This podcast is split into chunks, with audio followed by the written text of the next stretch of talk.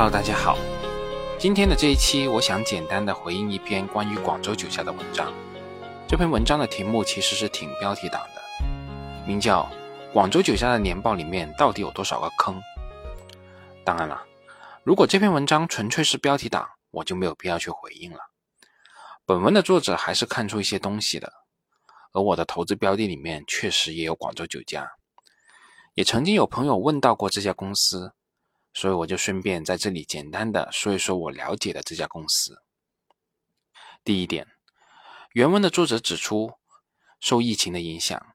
餐饮业受到很大的冲击。最近因为疫情，所有的餐饮企业都不允许堂食了，就是最明显的例子。但是在二零二一年，广州酒家的餐饮业务收入竟然同比上升了百分之四十八点三二，公司在逆势扩张餐饮业务，提升品牌。这好像有点与常识不符哎。再看广州酒家的经营情况讨论与分析的感觉，跟看贵州茅台年报中的描述有点像。贵州茅台在年报中提到，新蓝图催人奋进，新业绩令人瞩目。而广州酒家则表示，销售业绩再创佳绩，十四五开局实现开门红。贵州茅台的实际控制人是贵州省国资委。广州酒家的实际控制人是广州市国资委。对于原文作者提出的这一个坑，我的回答也很简单，因为广州酒家从根本上就不完全是一家餐饮企业。广州酒家的餐饮在好的年份有几千万的利润，在不好的年份可能也仅能持平或者略有亏损。广州酒家维持这些餐饮店，一方面是作为品牌的一个支撑，也就是品牌形象店的作用。另外一方面，也是作为公司食品产品，比如说月饼，也包括将来的预制菜主要的销售网络。如果有一天，广州酒家真的努力发展餐饮业了，可能我也就该撤了。说句实在话，现在线下经营的商家绝大部分也就只能给房东打工了，更何况广酒是国企，纳税那是绝对的规范，做餐饮真的不是一个好的选择。至于说到广酒的年报与茅台很像，这也是事实。广酒是如假包换的广州市属国企，这一点对于广酒而言既是优势也是劣势。在优势方面，国企嘛，在一些项目上机会会多一些，也有一些特殊资源上的优惠，比如说在物业租赁上。而说到劣势，大家都懂的，运行成本比较高，效率比较低，机制不灵活。员工激励机制不畅通等等，但从某种意义上而言，对于这样一家食品制造业企业来说，是国企其实还是有优势的。说句实在话，广九的所有生产基地、食品生产线、仓库、主要餐饮店的后厨，其实我都去过，起码他们家的产品我是敢吃的。第二点，原文的作者指出。广州酒家在二零二一年完成了并购海悦陶陶居门店六家，合计新增门店十三家。公司控股子公司陶陶居并购六家陶陶居授权门店，相关的餐饮业务门店经营业绩自二零二一年七月一号纳入合并报表。也是因为收购陶陶居的部分门店吧，广州酒家在本年才能实现餐饮业务收入的增长。对于这个问题，我认为是毫无疑问的。在过去疫情断断续续的两年，跟你说餐饮业务大幅增长，你相信吗？我们也看到，在香港上市的一些餐饮上市公司，基本上业绩都好不了。所以，如果没有收购陶陶居门店这件事，广州酒家2021年度的餐饮业务收入肯定会下滑的。至于收购陶陶居门店这件事，整件事的前因后果，我本人也很清楚，但更具体的，我肯定是不能说的。我只能跟大家说，这件事确实没什么看头。我们只能寄望于这件事可以对广酒食品产品的销售有所促进吧。第三点，原文的作者根据广州酒家2020年的年报披露的数据，推测这笔收购给广州酒家贡献了多少收入和利润。原文的作者是这样想的：陶陶居2020年的净利率为百分之七，假设维持这个净利率不变的话。陶陶居二零二一年的营业收入大约为二点五亿。二零二一年广州酒家的餐饮业务收入是七点二五亿，所以我们且看陶陶居的业绩是否能够保持增长吧。如果陶陶居的业绩能够持续增长的话，广州酒家的这笔收购倒不是一件坏事。只不过并购换来的增长和内生性的增长还是有所区别的。对于作者这个算法，我个人并不完全认同。陶陶居在合并前能够取得约百分之七的净利率，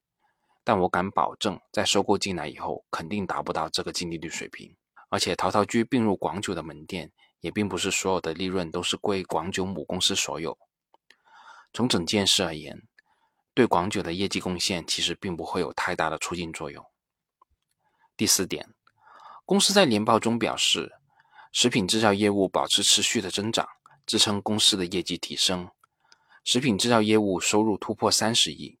同比增长百分之十三，占公司收入比重接近百分之八十。其中，月饼系列产品仍是收入的核心，在高基数的基础上，仍保持超过百分之十的增长。速冻产品方面，保持常态化产品的持续增长，占公司收入的比重达到百分之二十二。而原文的作者指出，这段话其实是在避重就轻。从主要业务板块近十年的收入增速来看，二零二一年月饼收入增速虽然是百分之十点三六，但这已经是近五年最低的增速了。而速冻食品收入的增速更是创了新低，毕竟前些年都是百分之二十甚至三十以上的增速。至于餐饮业务，二零二一年之所以增速达到百分之四十八点三二，一是因为前文提到的收购，二是因为二零二零年的增速下滑了百分之二十六点七。对于文章作者的这个观点，我是认同的，在年度报告里面留点面子也是需要的，但我认为。以我认识的这家企业来说，广酒从来就不是一家超速发展的企业，它的每一步都很稳，稳稳的增产能，稳稳的建生产基地，稳稳的扩张，他们就没有那种超速增长的基因。如果这次不是在地方监管部门强力推动下，他们也不会去收购陶陶居。此外，由于是消费类的企业，所以它的收入和利润的现金含量也是非常的高。这些都是我看到的广州酒家这家公司的优点，但反过来说，这也是缺点：经营效率不高，反应速度比较慢，进取心不足，缺乏人才激励机制。比如说，在二零二一年的七月，公司下属最主要的食品生产基地广州酒家集团利口福食品有限公司的总经理刘守平就从公司离职，跳槽到另一家食品企业任职。我个人认为这算是一个隐忧吧。如果留不住真正懂食品的人才，就更难说企业后续大力发展食品业务了。第五点，还有一种质疑的声音，就是主要从事月饼、速冻食品等传统食品制造业务的全资子公司利口福，凭什么能够获得高新技术企业的身份？广州酒家的子公司利口福的主要收入是月饼、速冻食品和面包等等这些产品的收入。按照高新技术产品收入占比不低于百分之六十，无论是月饼还是速冻食品，又或者是面包，哪一个产品算是高新技术产品呢？以上说到的这段质疑，并不是来自于我们前边提到的那篇文章，而是来自于证券市场周刊的另一篇文章。但其实我本人对于《证券市场周刊》的作者可以提出如此低级的质疑，真的有点哭笑不得。这里面既有误区，也有偏见。我认为，并不是你们不懂的芯片和光刻机才算是高新技术的，你们能做的饺子面点也可能是高新技术。为什么呢？我举个例子，国内厂商做出来的速冻水饺，在冷冻以前吃上去还挺好的，但是一进冰库以后，出来的效果就是比不上湾仔毛头。这里面并不是说把饺子包好以后冻冰箱这么简单的一件事，特别当这里面涉及到原材料的锁鲜、大规模的生产、全国发货的冷链配送等等各个环节，这里面每一步都有独特的技术，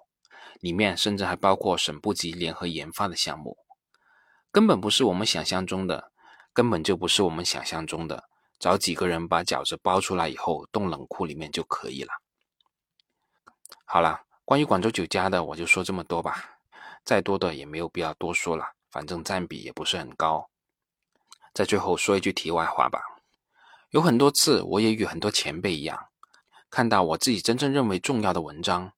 阅读量或者收听量并不怎么样。那些随便拿出来说一说的东西，反而是引起更多的关注。但无论如何，我想，愿意去看或者听我节目的朋友，你们大概率最终是可以在这个市场活下去的，因为这起码证明了你们关注的是那些代码背后的公司，公司背后的商业世界。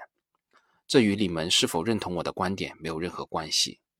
我的观点也可能是完全错误的。昨晚我又看了一次大空头，给我最大的感悟是两点：一个是执着，第二点是这帮人都会拨开事物表面的浮土，直接去关注事物的本质，而且会亲自去调查。无论这种调查的形式是在数据上的交叉验证，还是真的实地去调查，其实这都不影响。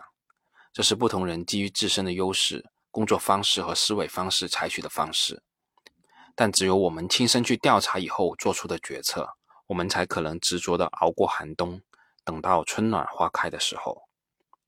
好啦，我们这次就这么多，我们下次再见吧。作为我个人投资的记录，所谈及的投资标的不涉及任何形式的推荐，请独立思考并自担风险。